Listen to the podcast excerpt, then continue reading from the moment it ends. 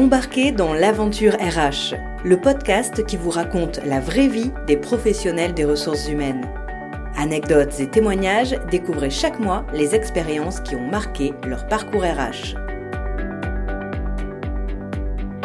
Dans ce premier épisode, nous vous proposons de découvrir le témoignage d'Anne Lenouvel, juriste en droit social. Elle possède trois casquettes RH, celle de directrice d'équipe chez Rocket Lawyer France, celle de professeur associée au CNAM en droit du travail, où elle intervient dans un master RH, et celle de conseillère prud'homale au Prud'homme de Paris. Anne Lenouvel, pourquoi avoir choisi le droit social?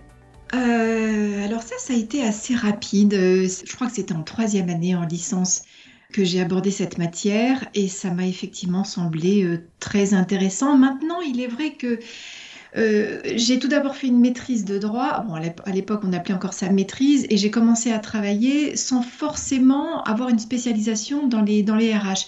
C'est un peu plus tard, c'est au, gré de, de, mon parcours professionnel que j'ai été amenée à travailler dans le domaine du droit du travail et du droit social et que ça m'a intéressée et que j'ai vraiment, je me suis rendu compte qu'il fallait que j'approfondisse ce sujet et j'ai repris des études de droit après. J'ai fait un master droit social RH sur le sujet et, euh, voilà comment ça s'est passé. En fait, de, de, manière inversée, à vrai dire. Qu'est-ce qui vous attirait dans les RH Ah, je pense que c'est parce que c'est extrêmement concret que c'est la vie quotidienne, que c'est des tranches de vie euh, qui nous parlent à tous et nous concernent tous, parce qu'on est quand même quelques dizaines de millions en France à être euh, euh, salariés, employeurs ou dans la sphère en tout cas de, de l'entreprise. Et, donc ben, je crois que ça m'a passionné de comprendre les fonctionnements, les relations de travail, euh, les, contraintes, les exigences, les obligations des uns des autres et j'ai essayé de comprendre, de démêler un petit peu ces fonctionnements. Oui, je crois que c'est ça qui m'a passionnée. Et qu'est-ce qui vous plaît le plus dans votre métier au quotidien? Je crois que ce sont les histoires, c'est-à-dire justement ces tranches de vie euh, que je vois tous les jours, que je vois passer tous les jours au travers de mes différentes euh, casquettes. C'est ces, histoires qui arrivent au quotidien, qui parfois donnent lieu à des contentieux, bien sûr, mais pas toujours. Et donc ces tranches de vie qu'on voit dans les entreprises, qui sont soit du fait des salariés, soit du fait des employeurs, hein, mais ces histoires qui, euh, qui rythment le quotidien des entreprises, c'est vraiment ça qui m'intéresse. Et comprendre les comprendre de l'intérieur, c'est-à-dire au-delà des histoires, c'est en, trouver justement les problématiques juridiques et essayer de comprendre ce qui s'est passé pour en tirer des enseignements. Et votre métier combine à la fois un aspect humain et une part très technique. C'est les deux. Le droit social, c'est un droit qui est extrêmement technique, effectivement. Euh, et, parfois, on se rend compte qu'il y a un décalage qui est assez énorme entre la technique et l'aspect humain. Euh, et, ça, c'est un petit peu dommage parfois parce que hum, la réalité, euh, la réalité de, ces différentes histoires euh, n'est pas prise en compte de la même manière par les participants et par les juges. Parfaitement juste sur le fond du droit, mais qui se révèle vraiment profondément décalé par rapport à la vraie vie. Comment vous pouvez faire comprendre, par exemple, qu'un employeur, par exemple, licencie sans vergogne une salariée qui a été absente pendant six mois pour soigner son cancer en faisant valoir euh, une réorganisation de son service et l'obligation de la remplacer par un salarié en CDI.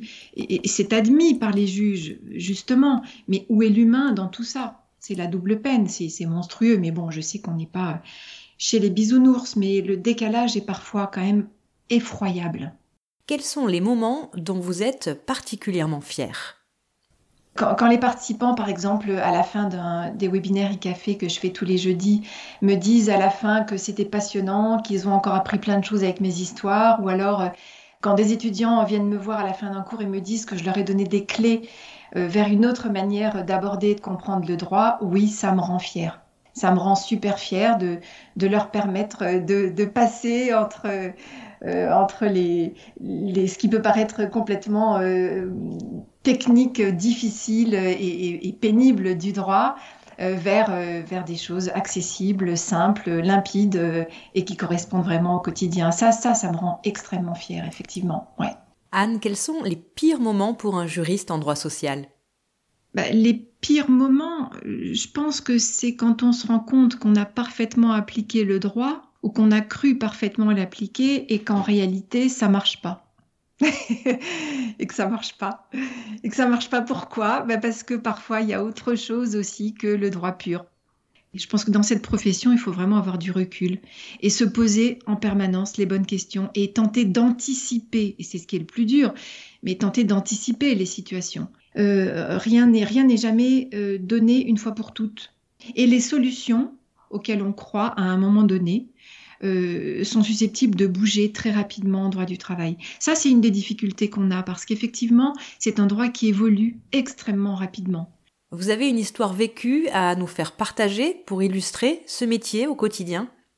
Alors oui, je peux vous donner effectivement une, histoire euh, récente, euh, une histoire qui concernait un pizzaiolo qui travaillait seul dans la, cuisine de, sa pizzeria et qui avait été rappelé à l'ordre à plusieurs reprises par son patron pour euh, divers manquements à des, mesures d'hygiène. Et donc le patron, au, final, avait euh, fini par installer dans la cuisine de la pizzeria une caméra vidéo pour inciter le salarié à respecter donc ces différentes mesures. Et il l'avait bien sûr prévenu, hein, le pizzaiolo. Et donc la caméra le filmait en permanence euh, quand, quand il travaillait. Mais bon, le pizzaiolo a dû oublier à un moment que la caméra était branchée et il a été filmé en train de s'entailler le bras pour faire croire à un accident du travail. Et donc le patron avait fait venir euh, un huissier qui avait euh, découvert les images en présence du, salarié donc et, du patron lui-même, et l'huissier avait dressé un procès verbal sur lequel donc il expliquait ce qu'il avait vu, c'est-à-dire le gars en train de s'ouvrir euh, le bras avec, avec un couteau. Et donc l'employeur avait s'était fondé sur ces images pour licencier le salarié pour faute grave. Bon, mais l'histoire ne s'arrête pas là, parce que le salarié a saisi les prud'hommes en contestant ce mode de preuve, en disant que l'employeur n'avait pas le droit d'installer un système de vidéo en continu dans la cuisine, qu'il était en plus le seul salarié de l'entreprise et que, bon, c'était pas légal du tout. Et le monsieur a gagné. Les juges de la Cour de cassation ont condamné l'employeur à lui verser un peu plus de 50 000 euros de dommages et intérêts en disant que le moyen de preuve utilisé par l'employeur n'était pas valable. Ah oui, c'est des situations effectivement assez euh, étonnantes. Alors que le salarié était au courant, alors que, bref, on avait fait venir un huissier, alors que tout était, euh, tout semblait parfaitement correct. Mais non, mais non. Comment envisagez-vous euh, l'évolution des RH dans les prochaines années? Est-ce qu'on est sur l'évolution des RH ou bien les RH rêvés dans, dans les années à venir. Moi, j'ai ah. envie de dire que, allez, c'est euh, pour euh, c'est ni l'un ni l'autre. Hein. Je pense que ce qui ce qui doit continuer à marcher et ce qui doit continuer à être pris en compte euh, dans les RH, c'est rien d'autre que des recettes qui ont déjà fait leur preuve. Hein. C'est c'est se parler, se respecter, s'informer, se faire confiance entre les salariés et évidemment les RH et les employeurs, euh, c'est tout ça, ça a fait ses preuves, c'est le respect tout simplement qui doit, qui doit encore plus dans les années à venir être euh, pris en compte dans les entreprises, ça pourra pas marcher sinon. Et, la crise de, la Covid-19 là euh, récente a précipité des nouvelles formes d'organisation du travail, pas seulement le télétravail, hein, mais ça a un impact incroyable sur le management et, sur les salariés eux-mêmes. Et donc il faut vraiment se dire que on doit, euh, euh, penser et anticiper les nouvelles problématiques qui ne font qu'émerger mais ces nouvelles problématiques, on pourra y répondre ou on pourra essayer de les anticiper justement en ayant en tête euh, ces, ces, principes de base qui sont, je répète, hein, le, le, respect, la confiance, euh, voilà, le, dialogue. Il faut faire confiance aux gens. Ils sont grands, hein, les salariés, c'est des adultes, c'est pas des enfants. Merci beaucoup Anne pour votre témoignage. Mais je vous en prie, avec plaisir. Vous venez d'écouter L'Aventure RH, le podcast qui vous plonge au cœur des ressources humaines.